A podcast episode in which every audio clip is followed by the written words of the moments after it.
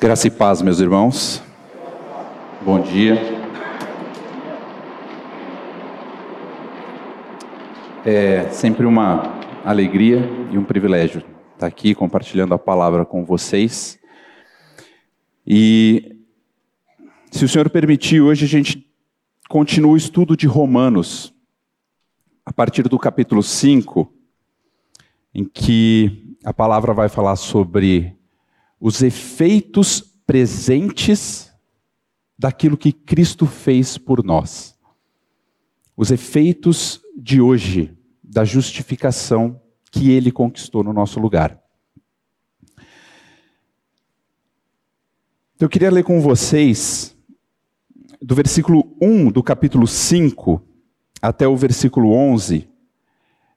É, são bastante versículos, mas como o Márcio sempre fala, se a gente prestar atenção só nessa parte, né, se for guardar qualquer coisa que seja essa parte, que seja a palavra de Deus. Então vamos ler do versículo 1 até o 11 de Romanos 5. Justificados, pois, mediante a fé, temos paz com Deus por meio do nosso Senhor Jesus Cristo, pelo qual obtivemos também acesso pela fé a esta graça na qual estamos firmes e nos gloriamos na esperança da glória de Deus. E não somente isto, mas também nos gloriamos nas tribulações, sabendo que a tribulação produz perseverança, a perseverança produz experiência, e a experiência produz esperança. Ora, a esperança não nos deixa decepcionados, porque o amor de Deus é derramado em nosso coração pelo Espírito Santo que nos foi dado. Porque Cristo, quando nós ainda éramos fracos, morreu a seu tempo pelos ímpios. Dificilmente alguém, poder, alguém morreria por um justo, embora por uma pessoa boa, alguém talvez tenha coragem para morrer. Mas Deus prova seu próprio amor para conosco pelo fato de Cristo ter morrido por nós quando ainda éramos pecadores. Logo, muito mais agora, sendo justificados pelo seu sangue, seremos por ele salvos da ira. Porque se nós, quando inimigos, fomos reconciliados com Deus mediante a morte do seu filho, muito mais, estando já reconciliados, seremos salvos pela sua vida. E não apenas isto, mas também nos gloriamos em Deus por meio do nosso Senhor Jesus Cristo, mediante o qual recebemos agora a reconciliação. Vamos orar, meus irmãos. Pai, o que teu filho fez por nós é absolutamente suficiente. Que o Senhor abra o nosso coração, o nosso entendimento, para que a gente possa conhecer um pouco mais de Ti e do que foi feito por nós, meu Pai. Prepara os nossos corações para a Tua palavra, em nome de Jesus. Amém.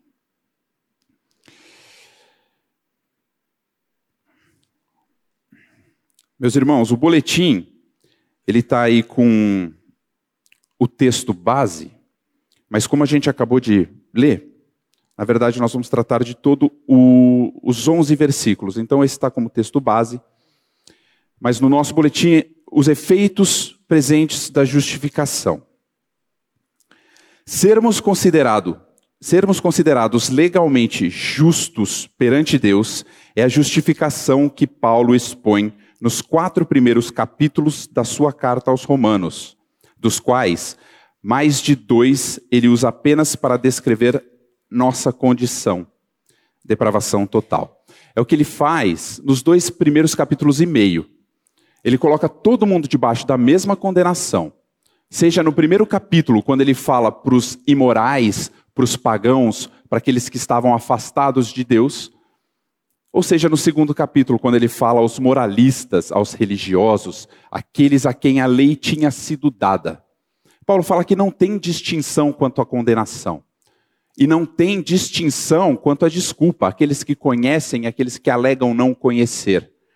Todos são culpáveis diante de Deus ao nos vermos completamente sem esperança em nós mesmos, o Evangelho é apresentado como um tanque de oxigênio àquele que se encontrava no mais profundo mar, sem chances de sobrevivência.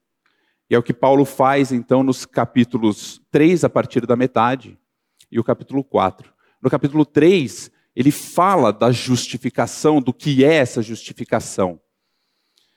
Alguns teólogos colocam como o Monte Everest da doutrina, onde ele explica o que aconteceu na cruz. E no capítulo 4, ele dá exemplos do Antigo Testamento de pessoas que são basilares para a fé dos judeus, que é Abraão e Davi. E ele fala que esses também foram justificados pela fé. Ou seja, pelo que Cristo fez. Nós cremos no que aconteceu, eles crendo no que aconteceria. A boa nova é que, apesar de sermos pecadores diante da ira do Deus Santo, Ele, sem nos cobrar nada, por Sua graça, pagou o preço do nosso pecado em Seu próprio Filho. A dívida que tínhamos com Deus foi paga. Jesus é o justo justificador de todo aquele que é levado a se arrepender de seus pecados e a crer nele. Então é dentro desse contexto que Paulo inicia o capítulo 5 que a gente acabou de ler. Paulo, ele não está falando para quem não conhece ou para quem não crê. Paulo fala: justificados, pois, mediante a fé, e ele começa a falar quais são as bênçãos, os frutos, os efeitos dessa justificação. Paulo está falando com um crente. Ser justificado não é ser considerado inocente mas receber a justiça de Cristo, que nos faz reconciliados com aquele de quem éramos inimigos mortais. Vamos ler juntos Romanos 5:1. Justificados, pois, mediante a fé, temos paz com Deus por meio do nosso Senhor Jesus Cristo. A gente ser feito justos não significa que nós somos inocentes significa que o preço foi pago, que não há mais condenação. E o fato de nós não sermos inocentes, no plano perfeito de Deus, faz com que, uma vez justificados, isso redunde em glória ainda maior ao nosso Senhor. Vamos ler Efésios 2,7. Por que, que Deus nos salvou? Por que, que Ele morreu? Por que, que Ele resgatou nós que não merecíamos? Deus fez isto para mostrar nos tempos vindouros a suprema riqueza da sua graça em bondade para conosco em Cristo Jesus. Nós, que éramos culpados, nós vamos ser manifestos por toda a eternidade. Toda a eternidade, sempre que os anjos, aqueles que não conseguem imaginar o que nós sentimos com a graça do Senhor. Toda, toda vez que eles olharem para a gente, é Deus nos expondo como uma vitrine da sua própria graça para o seu louvor. De novo no boletim, além do efeito imediato, ato único de nos atribuir a justiça de Cristo, a justificação nos traz três efeitos, três frutos para a nossa vida diária: paz, alegria e esperança. Meus irmãos, são nesses três pontos que eu gostaria de compartilhar o estudo com vocês. Esses três principais, esses três efeitos que estão citados nesse capítulo. O que, que a justificação traz para nós hoje? Paz, alegria e esperança. Paz de Deus e paz com Deus. Alegria no futuro que nos aguarda, mas alegria no tempo presente. E acima de tudo, alegria em Deus, em quem Ele é. Alegria pelo caráter de Deus. E a esperança. A esperança que é a certeza do cuidado do Senhor no passado, no que Ele fez na cruz, como a gente leu e do cuidado que Ele tem conosco hoje. O primeiro efeito é a paz. É importante diferenciarmos a paz de Deus, da paz com Deus. Paulo não está falando no versículo acima que recebemos a paz de Deus que abunda em nosso coração. Ele fala que temos paz onde antes havia guerra. Paz de Deus. O que é a paz de Deus? É o descanso, é nós confiarmos, é termos a tranquilidade de estarmos nas Suas mãos. É termos noção do cuidado que Ele tem conosco, isso dá paz no nosso coração. Isso é a paz de Deus. Mas o texto que nós lemos fala que, mediante a fé, nós temos paz com Deus, que é diferente. Se eu estou bem em um relacionamento, se não há atrito, se não há nada de errado no relacionamento, eu não preciso me reconciliar com essa pessoa. Eu estou bem. Eu não preciso fazer paz com ela. Dois países que não estão em guerra, eles não precisam fazer um tratado de paz. Se a palavra está falando que nós precisamos dessa paz com Deus, o que a Bíblia nos ensina é que não havia essa paz. E se não havia paz, nós não éramos amigos, e sim inimigos de Deus. Ao contrário do que diz o dito popular, não nascemos todos filhos de Deus, mas do diabo, conforme diz João 8:44 e 1 João 3:8. Essa realidade não depende do que nós pensamos ou sentimos. Podemos até achar que não somos inimigos de Deus e que não estamos bravos com Ele, mas certamente Deus está irado com todo pecador. Todos nós, por natureza, por descend... todos nós somos, por natureza, por descendência, inimigos de Deus, conforme Gênesis 3:15. E a gente pode pensar, não, eu não, não sou inimigo de Deus. Eu, eu, busco a Deus, eu quero a Deus, eu, eu desejo a Deus. Mas todos nós criamos um Deus que é a nossa imagem a nossa semelhança, nós criamos um ídolo. Todo no, todos nós nascemos buscando um Deus que não o verdadeiro, mas aquele que se enquadra às meus vontades, às minhas vontades e aos meus desejos. Mas o Deus das Escrituras, o Deus verdadeiro, ele diz que está em guerra com o homem. Ele diz que não há amizade. Vamos ler Gênesis 3:15.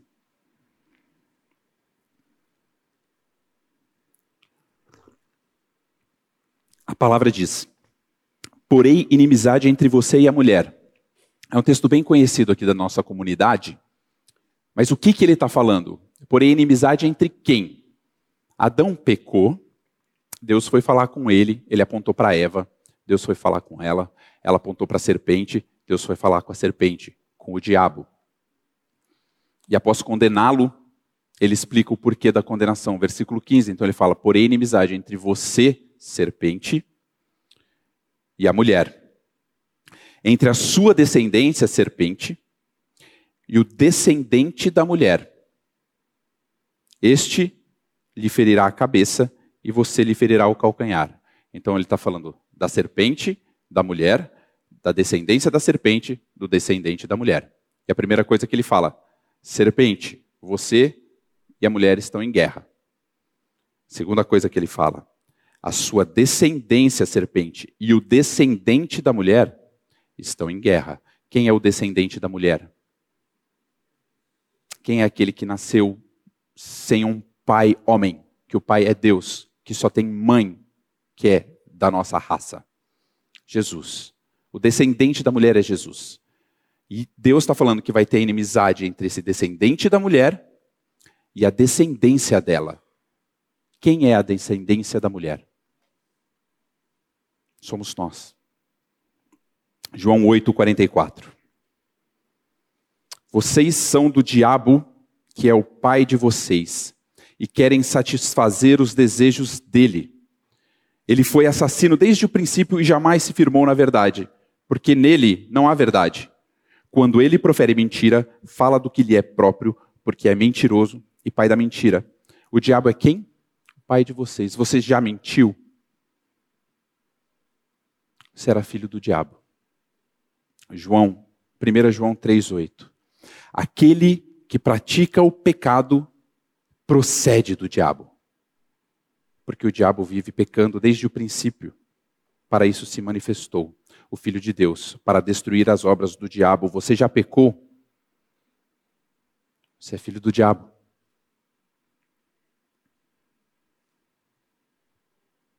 Efésios 2, de 1 a 3. Ele, Cristo, nos deu vida quando? Quando vocês estavam mortos em suas transgressões e pecados, nos quais vocês andaram no outro tempo, segundo o curso desse mundo, segundo o príncipe da potestade do ar, do espírito que agora atua nos filhos da desobediência. Eles, entre eles também, nós todos andamos no passado, segundo as inclinações da nossa carne, fazendo a vontade da carne e dos pensamentos, e éramos por natureza filhos da ira, como também os demais. Andávamos em transgressão e pecado. Segundo o príncipe da potestade do ar, o diabo, a gente andava conforme ele. E por natureza, éramos todos filhos da ira. Os pecados que nós cometemos comprovam nossa filiação, nossa natureza, nossa descendência. E se somos ou éramos filhos do diabo, a palavra fala que Deus pôs inimizade entre a descendência da serpente e o descendente da mulher, Cristo. Deus, a inimizade entre nós e Deus. Mas porque fomos justificados mediante a fé, temos paz com Deus. Colossenses 1, 19 até o 22 resume.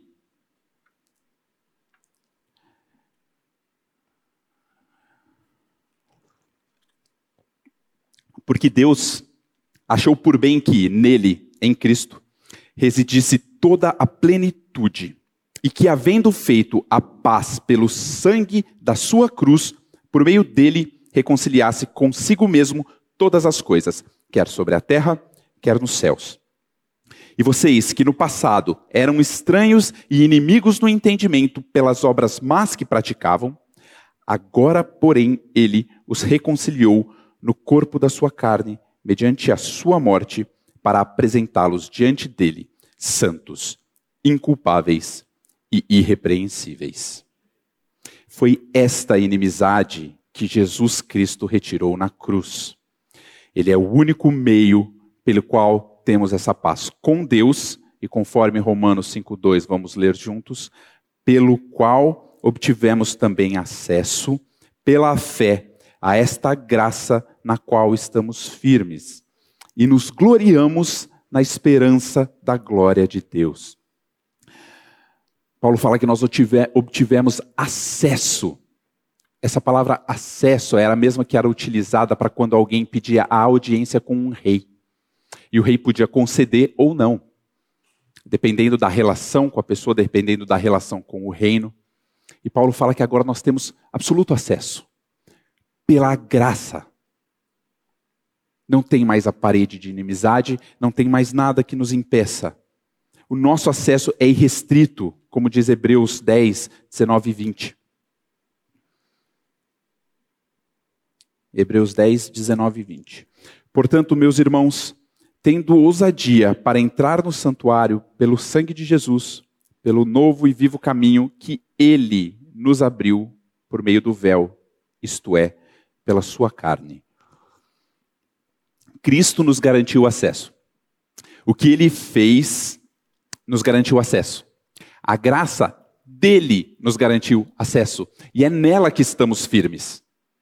A palavra não fala que ele garantiu acesso e agora nós estamos firmes pelas nossas obras. A palavra não fala que a gente precisou fazer alguma coisa e é isso que nos deixa firmes. A palavra fala que a graça de Deus nos deixa firmes. E isso é para nos dar descanso, paz de Deus. E o segundo ponto, que se não depende de você e foi ele que fez, isso é uma garantia que nós temos e nós podemos nos alegrar, ter alegria, como Paulo fala, nos gloriar, que é o segundo ponto que nós vamos ver. Então nós vimos a paz, que é o efeito da justificação, e o segundo efeito, a alegria. O segundo efeito da justificação é a alegria. Gloriamo-nos, alegramo-nos na glória de Deus e nas tribulações. E no próprio Deus. A mesma glória que havíamos perdido em Romanos 3:23 e por consequência nos condenado, é hoje o que tanto almejamos: os novos céus e a nova terra na presença do nosso redentor. Nesse trecho que a gente leu, nesses 11 versículos, Paulo cita três vezes nos gloriamos. No versículo 2, ele fala que nos, nos gloriamos na esperança da glória de Deus. No versículo 3, ele fala que nos gloriamos nas tribulações. E no versículo 11, ele fala que nos gloriamos em Deus. O que, que são essas três? Primeiro, o que, que é nos gloriar? Nos gloriar não é ter vanglória, jactância, orgulho. Paulo não está falando isso. Paulo está falando que ele se alegra de tal forma que só falar eu me alegro não é suficiente. É uma alegria que toma conta do coração, dos membros dele. E o primeiro motivo dessa alegria é a esperança da glória de Deus. A esperança do dia em que a manifestação plena da glória de Deus vai ser visível a nós. Os novos céus, a nova terra, o dia em que nós não vamos mais enfrentar a morte, o dia que a gente não vai mais enfrentar o sofrimento, não vai ter pecado, engano, roubo, acidente, falência, doenças, peste, fome. Que glorioso dia! É o dia que nós vamos nos encontrar com o nosso Senhor e Salvador. Nós vamos ver Ele. Nós vamos conhecê-lo. Amar Ele de uma forma que a gente ainda não faz hoje. Ter relacionamento, comunhão. Que glorioso dia. E Paulo fala que essa glória futura do Senhor é motivo para nós nos alegrarmos hoje. Quando a gente pensa que esse dia é real, é uma promessa que Deus fez e as promessas dele não falham, nós podemos descansar hoje. Nós podemos enfrentar o hoje sabendo isso.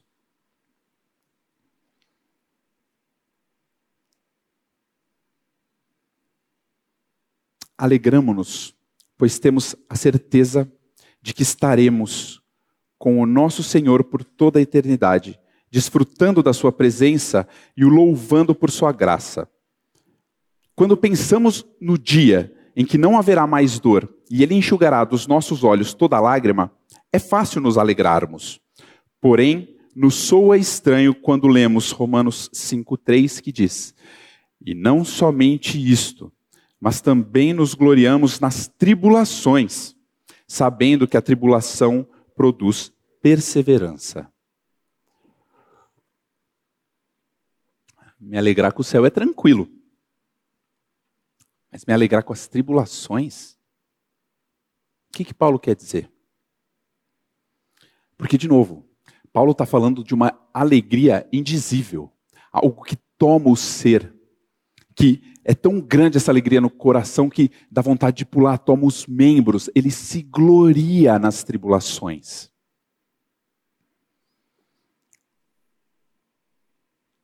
O que é tribulação? Tribulação é pressão. Essa palavra indica pressão. Pressão do quê? Pressão de sentimentos, medos, angústias. Pressão de circunstâncias. Trabalho, o estudo, situação econômica, a política,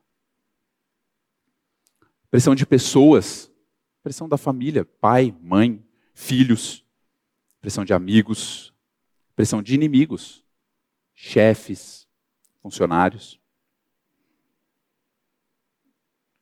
Como pode alguém se alegrar nas pressões, nos problemas, nas dificuldades, nas dores, nas perdas, nas enfermidades, etc. Porque a alegria não está nessas coisas, mas no que Deus faz em nós por meio delas. O justificado sabe o significado da tribulação. Porque o que, que Paulo não quer dizer quando ele fala, me alegro na tribulação, me glorio nos problemas? O que, que ele não quer dizer com isso? Ele não quer dizer que passar por tribulação é prazeroso. Não está falando que é gostoso. Ele não quer dizer que a gente não pode se, entristecer quando a tribulação vier. Ele não quer dizer que a gente não vai sentir o golpe da morte de um ente querido. Ele não quer dizer que nós não vamos chorar, ou que nós não devemos lamentar diante do Senhor, não murmurar, mas abrir o nosso coração em verdade diante do Senhor. Porque o Senhor sonda o nosso coração, não adianta eu chegar diante dele com o coração quebrado e chorando e falar, ah, glória a ti, Senhor, do lado de fora, não é assim. O Senhor conhece o nosso coração. Paulo não está falando, esmaga tudo isso. Paulo não está falando do prazer na desgraça. O que ele fala é que ele sabe que a tribulação produz fruto. Ele sabe que a tribulação produz perseverança, perseverança experiência e a experiência esperança. A palavra no boletim sabendo é o que faz toda a diferença. Paulo sabe que a tribulação não é um fim em si mesma. Ela produz em nós perseverança, e conforme Romanos 5,4, a perseverança produz experiência, e a experiência produz esperança. A perseverança é a capacidade de suportarmos algo sem perdermos a fé e a esperança em Deus é aprendermos a ter paciência nas, paciência nas situações difíceis. Essa resiliência não se aprende nos livros. Deus nos ensina por meio da tribulação. Esse ensino não tem como finalidade nos preparar para um teste no qual podemos ou não ser aprovados. Deus não está testando você, te joga sozinho e depois ele te dá a nota e vê se você passou ou não. Não é isso. Mas nós passaremos pela tribulação que não é teórica, é prática. Só tem uma forma de passar pela tribulação, é sofrendo a tribulação. É, a prática é diferente da teoria, dizia um professor meu. Ele falava assim. Ele era um professor de estruturas, proje fazia projeto de estrutura metálica. Aí fazia o projeto, a gente, não, tá bom, professor, mas é, aí é só fazer assim. Ele fala, é, mas na prática a teoria é outra. No trabalho a gente discutindo o projeto e o outro engenheiro fala para mim, ó, é assim, assim, assim assado e conversando na reunião. Eu falei, entendi. Peguei o papel, desenhei, é isso. Ele funciona, mas não, não foi isso que eu falei. Na prática a teoria é outra. Quem que nunca cozinhou na vida. Pega uma receita e consegue fazer com que aquela receita saia de maneira perfeita, boa. Você não tem a prática. E a tribulação não se aprende em livros. A tribulação ela não é teórica. A tribulação ela é prática. E só tem um jeito de nós perseverarmos, que é o que a palavra fala. É se nós passarmos pela tribulação, não se eu ler um livro sobre. Só tem um jeito da nossa perseverança ser comprovada, que é com a prática. E aí observe, eu falei comprovada, não testada. No versículo 2, vemos que estamos firmes na graça e nada nos tira isso. Se a provação de nossa fé é o que produz perseverança, conforme Tiago 3:1, tanto o autor quanto o consumador da nossa fé, Jesus, é quem nos fará perseverar. Ele não nos abandona. Está aí a tribulação, segue, vai. Agora eu quero ver se você passa. Não. Ele nos sustenta na tribulação. Para que a nossa fé seja provada e aprovada. Vamos ler Tiago 1, de 2 a 4. Meus irmãos, tenham, por motivo de grande alegria, o fato de passarem por várias provações, sabendo, de novo, sabendo que a provação da fé que vocês têm produz perseverança. Ora, a perseverança deve, deve ter ação completa para que vocês sejam perfeitos e íntegros, sem que lhes falte nada. A palavra sempre aponta para o que Deus faz para nós e para onde Ele quer nos levar. A tribulação vai produzir perseverança para que a gente seja apresentado íntegro. Ele não é mais nosso inimigo a fim de sermos apresentados santos diante dele. A tribulação tem um propósito. A comprovação da nossa fé por meio da perseverança. Como que eu sei se eu criei?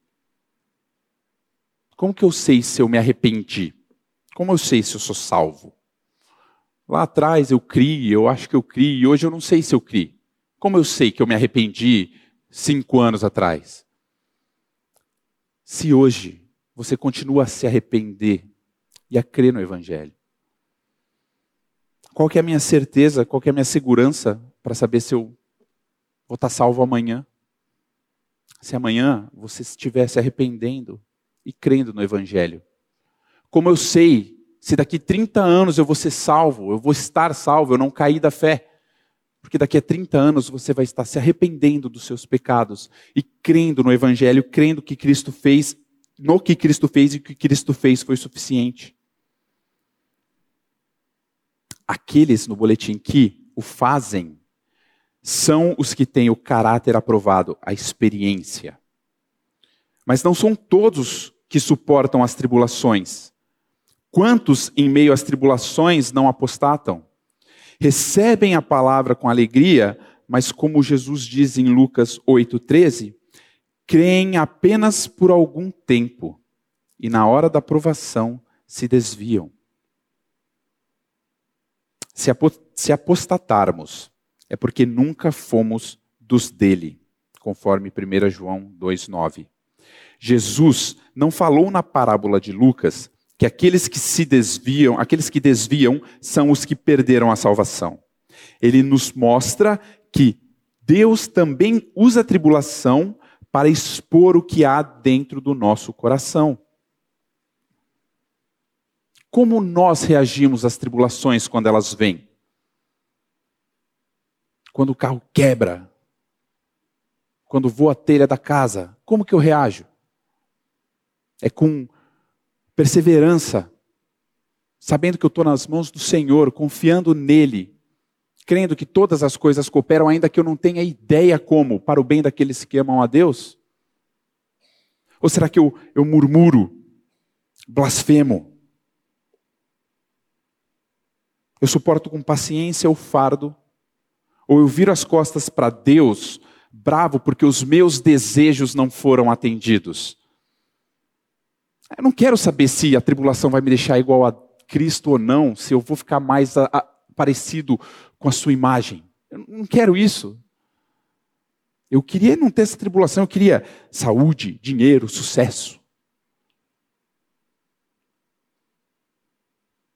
O que nós queremos? A vida de Cristo? Ou esses votos de ano novo?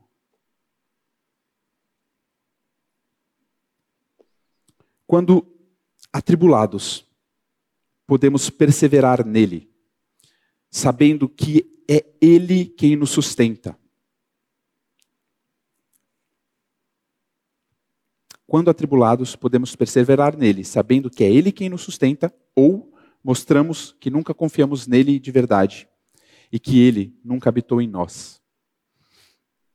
E é por isso que Paulo diz que a perseverança produz experiência.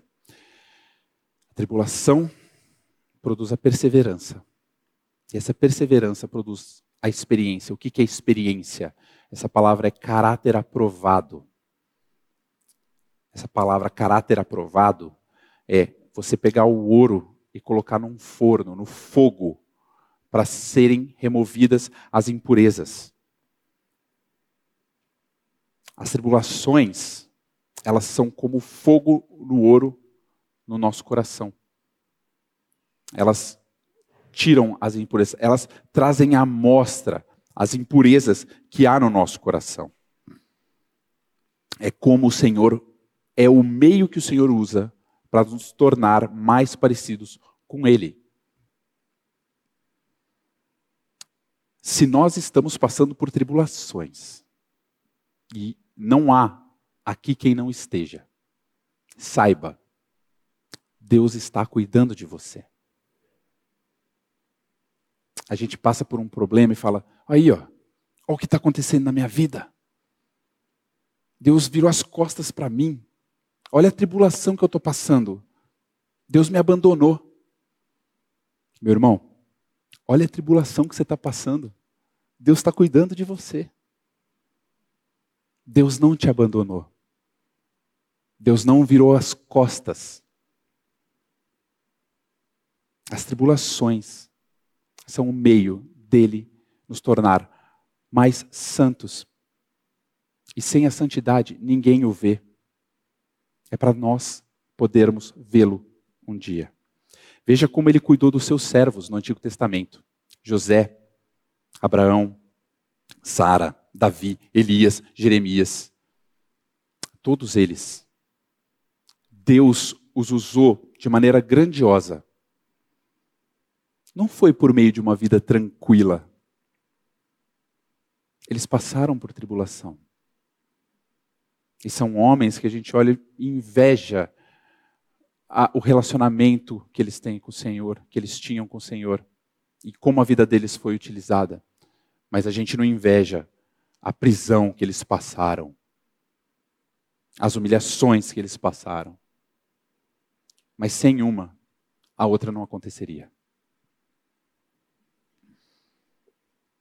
1 Pedro 1, 6 e 7. Nisso vocês exultam, embora no presente, por breve tempo, se necessário, sejam contristados por várias provações. Para que, uma vez confirmado o valor da fé que vocês têm, muito mais preciosa do que ouro perecível, mesmo apurado pelo fogo, resulte em louvor, glória e honra na revelação de Jesus Cristo. Tudo o que eu e você estamos passando é para que sejamos mais como Ele, mas acima de tudo, para que isso resulte em louvor, glória e honra do nosso Senhor. É por perseverar que temos o nosso caráter moldado à imagem de Cristo. Essa experiência é uma dádiva que pode ser usada para consolarmos aqueles que também se encontram atribulados, conforme 2 Coríntios 1,4. E fazemos isso na certeza de que é Deus quem nos conduz em amor a cada passo. Essa é nossa esperança. Vocês já passaram por uma situação assim? Em que alguém chega para falar para vocês de uma tribulação, um problema que eles estão passando, e você já passou por isso? Aí você fala: Ô oh, meu irmão, eu sei o que você está passando. Mas você está no caminho. Você não está no final. Eu sei porque eu já passei esse caminho. E você pode consolar, mostrar Cristo, mostrar como você foi sustentado por Cristo nesse momento. Você mostrar para o seu irmão que um pouquinho, pelo menos, você foi moldado à imagem de Cristo e da esperança, que é o, é o terceiro ponto. A esperança. Eu falei que a gente ia ver três motivos de alegria. Que o primeiro era alegria no porvir, alegria nas tribulações e alegria no caráter de Deus. Mas Paulo coloca esse terceiro efeito, que é a esperança, antes dele concluir de falar com alegria. Então vou dar um pause na alegria para falar dessa esperança. E a gente vai ver que não é um pause, que ela vai permear tudo. O terceiro efeito da justificação é essa esperança que a gente passou para o outro, que a gente já viveu e consegue passar para o outro. É a esperança que nós temos, que nós somos cuidados hoje por que nós fomos cuidados no passado. Esperança não é uma torcida. Esperar é aguardar aquilo que temos certeza de que vai acontecer. Romanos 5, 5. Ora, a esperança não nos deixa decepcionados, porque o amor de Deus é derramado em nosso coração pelo Espírito Santo que nos foi dado. Esperança não é torcer. Espero que não chova. Espero que fulano ganhe as eleições. Eu espero que meu time seja campeão. Isso é uma torcida. Agora, quando vocês chegaram hoje de manhã, vocês esperaram até as nove horas o culto começar. Vocês sabiam, vocês tinham certeza que isso ia acontecer. Quando você sai para trabalhar e o sol ainda não nasceu, você espera o sol nascer. Você aguarda. É uma certeza que você tem. Você marca uma consulta no médico, chega um pouquinho antes e você espera ser atendido. Você não está torcendo para que isso aconteça, você está aguardando. E é essa esperança que nós temos, que não decepciona. Porque Deus não falta com sua promessa. Ainda que não entendamos o porquê dos sofrimentos e em certos momentos não consigamos enxergar o fim deles, Paulo nos lembra que eles são frutos do amor de Deus, atributo inseparável do seu caráter. Vamos ler 2 Timóteo 1,12? Por isso estou sofrendo essas coisas. Mas não me envergonho, porque sei em quem tenho crido, e estou certo de que Ele é poderoso para guardar aquilo que me foi confiado até aquele dia. Essa é a nossa esperança. A nossa esperança é que os nossos olhos não estão presos nas circunstâncias que nós estamos vivendo, nos problemas que estamos passando. Nossos olhos estão fixos na esperança, no autor e consumador da nossa fé. Nossos olhos estão fixos em Deus. E se eu sei que eu sou dele, que eu estou nas mãos dele, e eu sei que ele controla o mundo, que não cai um fio da minha cabeça sem que ele permita, eu descanso. Não porque a circunstância me dá esse descanso, mas porque eu sei em quem tenho crido e sei nas mãos de quem eu estou.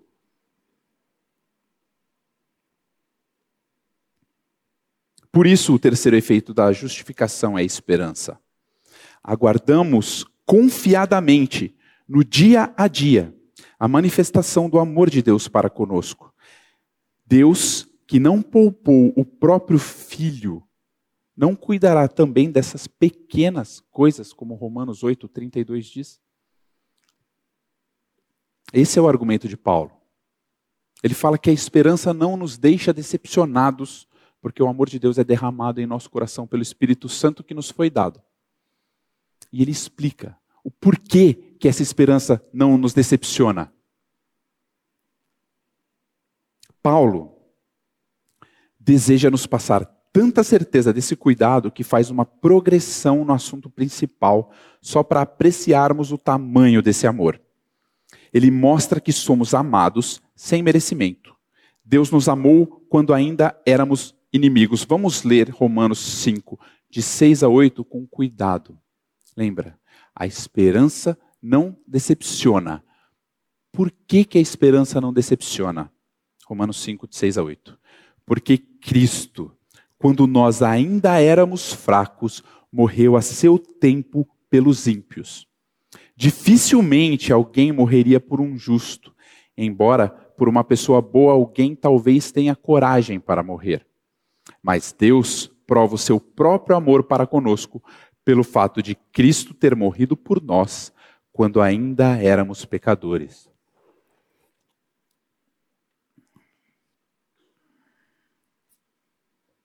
Se ele fez isso quando nós éramos inimigos dele,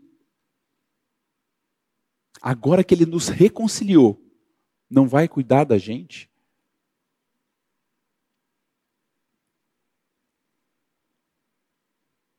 Cristo veio para morrer a seu tempo pelos ímpios.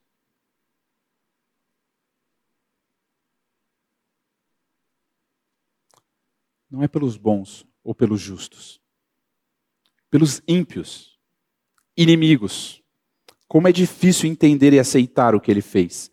Jesus não deu a vida para salvar as pessoas boas e justas.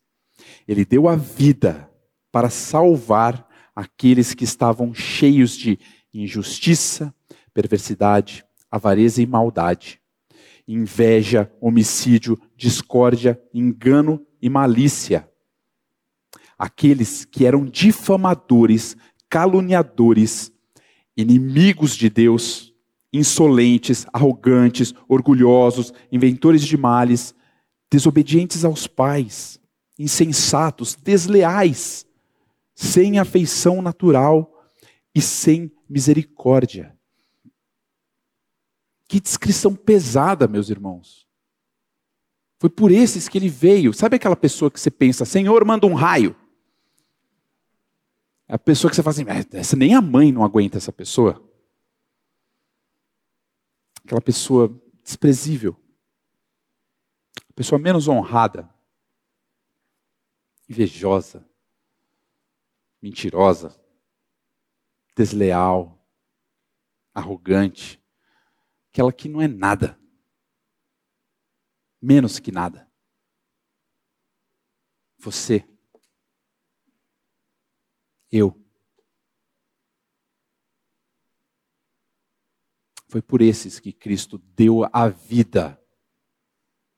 Ele morreu quando nós ainda éramos fracos e deu a vida pelos ímpios. Essa afirmação chega a ser ofensiva ao homem, mas é necessária. Deus nos amou com amor eterno, pois é quem Ele é. Não fizemos nada para nos tornarmos agradáveis a Ele, mas por seu amor, ele escolheu amar seus inimigos a ponto de dar a vida de seu filho para salvá-los. Deus não exigiu nada da gente, Ele não exigiu que nós nos limpássemos de quem éramos. Ele se levantou do seu lugar, desceu do seu trono, se fez homem, viveu uma vida perfeita não se tornou culpável em absolutamente nada e tomou o teu castigo no teu lugar. Ele veio para te salvar da condenação. Não porque merecíamos, mas é porque é quem Ele é. Deus prova o seu próprio amor para conosco pelo fato de Cristo ter morrido por nós quando ainda éramos pecadores. Não há necessidade de prova de amor de Deus. Não há mais necessidade de prova de amor de Deus. Ele já provou seu amor para conosco na cruz do Calvário. A ira destinada a nós já caiu sobre Jesus. Se Deus nos amou quando éramos inimigos, Romanos 5, 9, logo, muito mais agora, sendo justificados pelo seu sangue, seremos por ele salvos da ira. De quem é a ira? Porque você vê que Paulo fala assim: seremos justificados pelo sangue de Cristo, seremos no futuro salvos da ira. Ele está apontando para um julgamento final, algo que ainda não aconteceu. E de quem é essa ira? Vamos abrir em Apocalipse 20. Do 11 ao 15 é a cena do grande trono branco, do juiz que julga. Mas vamos começar no 10, Apocalipse 20, 10.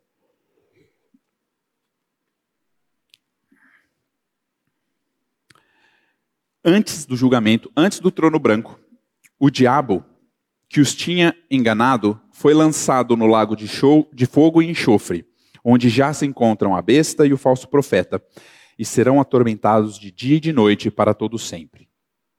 Depois disso, vi um grande trono branco. Versículo 11. O que, que a gente vê? Que quem está sentado no trono para julgar e condenar as pessoas não é o diabo. A ira não é do diabo. Nós não somos devedores ao diabo. Antes dos homens serem julgados, o diabo já está no lago de fogo e não está governando o lago de fogo, está sendo atormentado dia e noite. E aí sim vi um grande trono branco. E aquele que está sentado nele. A terra e o céu fugiram da presença dele e não se achou lugar para eles. Imagina essa cena. Um grande trono branco sentado. O nosso Senhor para julgar. E o céu e a terra tentou fugir. Eles não queriam encarar o cordeiro. Pensa. Quantas pessoas não falam para a gente, ah, não vem me falar disso aí não, eu me acerto com Deus. Lá no juízo final, no dia, quando eu encontrar com Deus, eu me acerto com Ele. É aqui. Esse, essa é a cena. Todos fugiram. Vi também os mortos, versículo 12. Vi também os mortos, os grandes e os pequenos, que estavam em pé diante do trono. Todo mundo. Tentou fugir, não teve como. Estava todo mundo em pé diante do trono, olhando para ele. Então foram abertos livros. Vários livros abertos. Imagina que esses livros abertos ao pé do cordeiro que está lá para julgar. Todo mundo olhando para ele, todos os livros abertos. Ainda, outro livro, o livro da vida foi aberto. Então tinha todos aqueles menores, um livro da vida que foi aberto, colocado do lado. E os mortos foram julgados segundo as suas obras, conforme o que estava escrito nos livros. Os livros que foram abertos eram os livros de tudo que eu e você falamos, fizemos ou pensamos. Está lá diante do Senhor. E o mar entregou os mortos que nele estavam, a morte e o inferno entregaram os mortos que neles havia, e foram julgados um por um segundo as suas obras. Não interessa se você está vivo nesse dia ou se você já morreu quando esse dia chegar. Não interessa onde você estiver, não interessa onde eu estiver. Nós vamos comparecer diante do trono. Então, a morte e o inferno foram lançados no lago de fogo. Esta é a segunda morte, o lago de fogo. E se alguém não foi achado inscrito no livro da vida, esse foi lançado no lago de fogo. O que, que ele está falando? Que se o seu nome está no livro da vida, você não é lançado no lago de fogo. Se o seu nome não está no livro da vida, você vai ser julgado por cada coisa que você fizer. Quem nos julga é o Senhor. Quem lança no lago de fogo e enxofre é o Senhor. A ira é do Senhor. É a Ele que nós somos devedores. E a ira do Senhor vai ser aplacada. Ou o seu nome está no livro da vida porque você se arrependeu dos seus pecados e creu no que Cristo fez. E a, sua, e a ira que estava destinada a você caiu sobre ele, e a sua ira está paga nele, ou a ira de Deus vai ser paga em você, numa eternidade de inferno. A ira que caiu sobre Cristo, ela foi totalmente aplacada. Deus não, não deixou uma gota no bolso para depois cobrar da gente. Acabou. Ele foi, Isaías 53, 5, ele foi traspassado por causa das nossas transgressões, esmagado por causa das nossas iniquidades, e o castigo que nos traz a paz estava sobre ele, e pelas suas feridas fomos sarados. Não tem mais ira para aquele que foi justificado, para todo aquele que se arrependeu e creu. As tribulações que nós passamos não são a ira de Deus, é Deus nos ensinando. Mas para os ímpios, a tribulação do tempo presente já é um dos atos da ira de Deus, de Deus os abandonando às suas próprias vontades, para que eles sofram no próprio corpo a ira e a condenação do Senhor. As tribulações para o ímpio também são a manifestação da ira de Deus no tempo presente, conforme Romanos 1, 18 e 24 mas não para o crente. Para nós que cremos, elas são instrumentos de ensino, disciplina e demonstração de amor. Romanos 5,10. Porque se nós, quando inimigos, fomos reconciliados com Deus, mediante a morte do seu filho, muito mais, estando já reconciliados, seremos salvos pela sua vida. Quando éramos inimigos, éramos filhos da ira, merecedores do castigo, e Deus usou de amor para conosco. Morreu por nós. Agora, Cristo ter morrido por nós, em nosso lugar, Cristo ter pago o preço, aplacado a ira de Deus, é uma parte da obra. A outra parte é que ele nos deu a sua justiça. Ele não só tomou sobre si os nossos pecados, ele também nos deu a sua justiça. Tem uma esquetezinha que chama Good ou Meter, que é um medidor de bondade. Qual que é a ideia? Tem uma fila para entrar no céu, está todo mundo esperando para entrar no céu, tem um porteiro, e do lado do porteiro tem uma balança. Todo mundo está com um fichário na mão. Esse fichário tem folhas brancas e folhas vermelhas. As brancas representando a bondade, as coisas boas que fez, as vermelhas as más. Chega um, as folhas misturadas, branco, vermelho, e apresenta esse fichário para ali o porteiro do céu. O cara pega o fichário, meio a meio, fala: Hum, bom, sobe na balança. E o que, que a balança diz? De um lado tá bom, do outro lado tá não bom o suficiente. E esse aqui fez meio a meio, toda obra má, ele fez uma obra boa da vida dele, ele sobe na balança, e a balança, pau, não bom o suficiente. Aí o cara olha e fala, meio a meio, talvez não passe mesmo, mas vai embora, vai para o inferno. Vem outro. E vem outro, e vem outro, e vem outro, e vai todo mundo indo para o inferno. Chega um que tem o fichário branco, duas folhas vermelhas. Se apresenta e entrega o fichário para o cara. O porteiro olha, rapaz, você? É, sou eu, sou eu. Impressionante. Cara, meu único arrependimento é que eu não tive tempo para fazer mais. Tá bom, sobe aí. Aí o cara sobe na balança e a balança, não bom o suficiente. Mas que isso? Eu dediquei minha vida aos pobres na África. O cara vai xingando, mas vai para o inferno. Aí chega um que está com o fichário vermelho. Cinco páginas brancas ali no meio. Chega cabisbaixo, orelhinha baixa, sabe? Aquele cachorro molhado de chuva que se dá dó. Chega e entrega para o cara.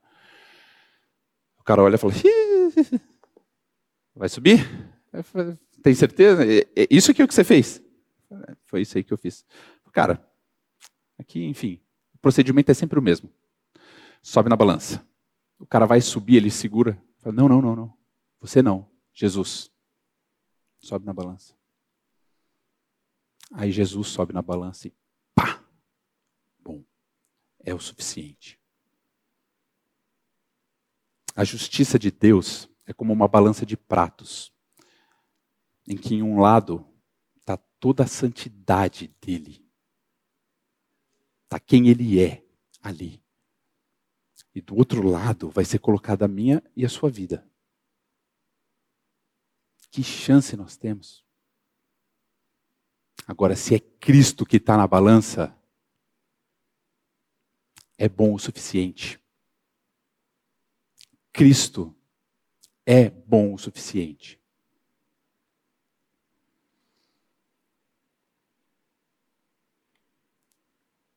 Jesus não só morreu por nós, ele também nos deu a sua justiça. Mas ele não para por aí. A obra não foi um se vira. A obra de Cristo é um vem comigo. Quando ele morreu na cruz, nós morremos com ele. Quando ele ressuscitou, nós ressuscitamos com ele. Para que agora nós vivêssemos em novidade de vida. Ele não fala, não joga as tribulações e fala, se vira, vai sozinho. Ele fala, eu estou em você. E Paulo termina a sua progressão, provando que a esperança gerada pela justificação jamais falhará. Nossa certeza está firmada no que ele já fez e no seu caráter imutável, o que levou a morrer por nós. É o mesmo caráter que nos leva a dar a sua vida. Ele nos dá a sua vida. As tribulações vêm para todos, crentes e ímpios. O que diferencia é o que há dentro de nós e como as enfrentamos. As provações são maneiras que Deus usa para revelar o que está escondido em nossos corações. Nossas ações mostram nosso preparo, nossas reações mostram quem somos. O Keith Richards ele conta uma história que ele estava saindo de casa atrasado para ir para o trabalho. Ele colocou um copo de café quente, foi para o carro. Na hora que ele estava saindo da garagem, ele levou uma fechada de um carro que estava passando, freou, derramou o café no colo, se queimou. E ele faz a pergunta: Por que, que eu me queimei? É porque o cara fechou. É porque você deu uma freada grande. Porque você não tinha tampado o café. Ele fala: Cara, eu me queimei porque tinha café no copo. Se não tivesse café no copo, tudo teria acontecido e eu não teria me queimado. Quando eu saio de casa e levo uma fechada no trânsito, quando alguém pega minha vaga no estacionamento, por que, que eu grito, me irrito com essa pessoa? Porque ela fez isso? Ou porque o copo tem café? As ações que nós fazemos mostram o nosso preparo. As nossas reações mostram o que há dentro de nós. Em meio aos nossos problemas, demonstramos se estamos no controle de nossas vidas ou se, como Gálatas 2:20 diz, logo já não sou eu quem vive, mas Cristo vive em mim. E esse viver que agora tenho na carne, vivo pela fé no Filho de Deus que me amou e se entregou por mim. É a vida de Cristo que me garante os efeitos da justificação. Paz com Deus, paz de Deus. Alegria no que virá, alegria nas tribulações. Esperança que de maneira nenhuma será decepcionada, porque se ele já fez tanto, ele não vai cuidar do tão pouco. E para concluir, meus irmãos, o terceiro motivo da nossa alegria que é o motivo de nos gloriarmos, nos alegrarmos em quem Ele é. Aquele que foi justificado pela fé desfruta dos seus efeitos terrenos, paz, alegria e esperança. Quando olhamos o caráter do nosso Deus e Salvador, nossas perspectivas das circunstâncias mudam. Fixamos nossos olhos em Cristo e o que nos resta é louvá-lo. Sabe, quando o seu filho faz uma coisa legal que você faz, nossa, que orgulho, filho. Alguém faz um, uma demonstração de amor para você, você fala, que orgulho disso. Você, o que, que você está falando? Eu me orgulho disso? Você está falando, cara, que alegria que isso aconteceu, que eu não consigo nem falar, você fala que orgulho.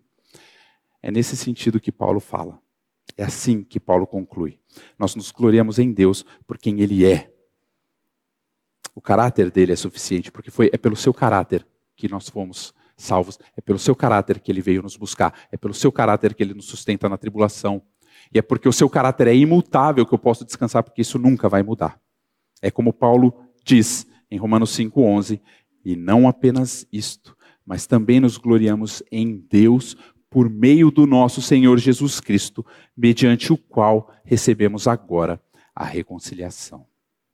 Quando a gente olha para essa graça, a gente pensa, meu, é grande demais. Eu não mereço. Eu preciso retribuir. Não sei, eu preciso fazer alguma coisa. Descansa. Nós somos chamados a uma vida nova, a uma vida de arrependimento. Sim. Mas não para pagar pelo que foi feito. Já foi pago. Se você crê, desfruta os efeitos da justificação, desfruta dessa paz, desfruta dessa alegria, desfruta dessa esperança. Se você não crê, se arrepende, crê no Evangelho. Jesus cancelou o escrito de dívida que pesava contra nós. Se não somos mais devedores, não temos mais inimizade, mas temos uma esperança tão segura no que Cristo fez que transbordamos alegria. Meus irmãos, eu queria dois minutos, porque eu queria que a gente relesse esse texto, agora que a gente foi exposto a ele, para a gente reler os 11 versículos. Dois minutinhos. Romanos 5, de 1 a 11. Justificados, pois, mediante a fé, temos paz com Deus por meio do nosso Senhor Jesus Cristo, pelo qual obtivemos também acesso pela fé a esta graça na qual estamos firmes.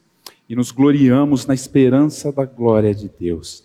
E não somente isto, mas também nos gloriamos nas tribulações, sabendo que a tribulação produz perseverança, a perseverança produz experiência, e a experiência produz esperança. Ora, a esperança não nos deixa decepcionados, porque o amor de Deus é derramado em nosso coração pelo Espírito Santo que nos foi dado. Porque Cristo, quando nós ainda éramos fracos, morreu a seu tempo pelos ímpios. Dificilmente alguém morreria por um justo, embora por uma pessoa boa, talvez alguém talvez tenha coragem para morrer. Mas Deus prova seu próprio amor para conosco pelo fato de Cristo ter morrido por nós quando ainda éramos pecadores. Logo, muito mais agora, sendo justificados pelo seu sangue, seremos por ele salvos da ira. Porque se nós, quando inimigos, fomos reconciliados com Deus mediante a morte do seu filho, muito mais, estando já reconciliados, seremos salvos pela sua vida. E não apenas isto mas também nos gloriamos em Deus por meio do nosso Senhor Jesus Cristo, mediante o qual recebemos agora a reconciliação. Glórias te damos, Pai. Porque o Senhor fez tudo por nós e o Senhor é tudo em nós. Te damos graças, meu Pai, porque a salvação que o Senhor proveu dois mil anos atrás não é passado e não é impessoal. Te damos graça, Pai, porque o Senhor nos deu a sua vida para nos sustentar em meio a todas as circunstâncias dessa vida, sejam boas ou sejam más. Que o Senhor nos dê essa alegria, que mesmo entristecidos pelas circunstâncias, temos a esperança na glória do Senhor. Em nome de Jesus. Amém.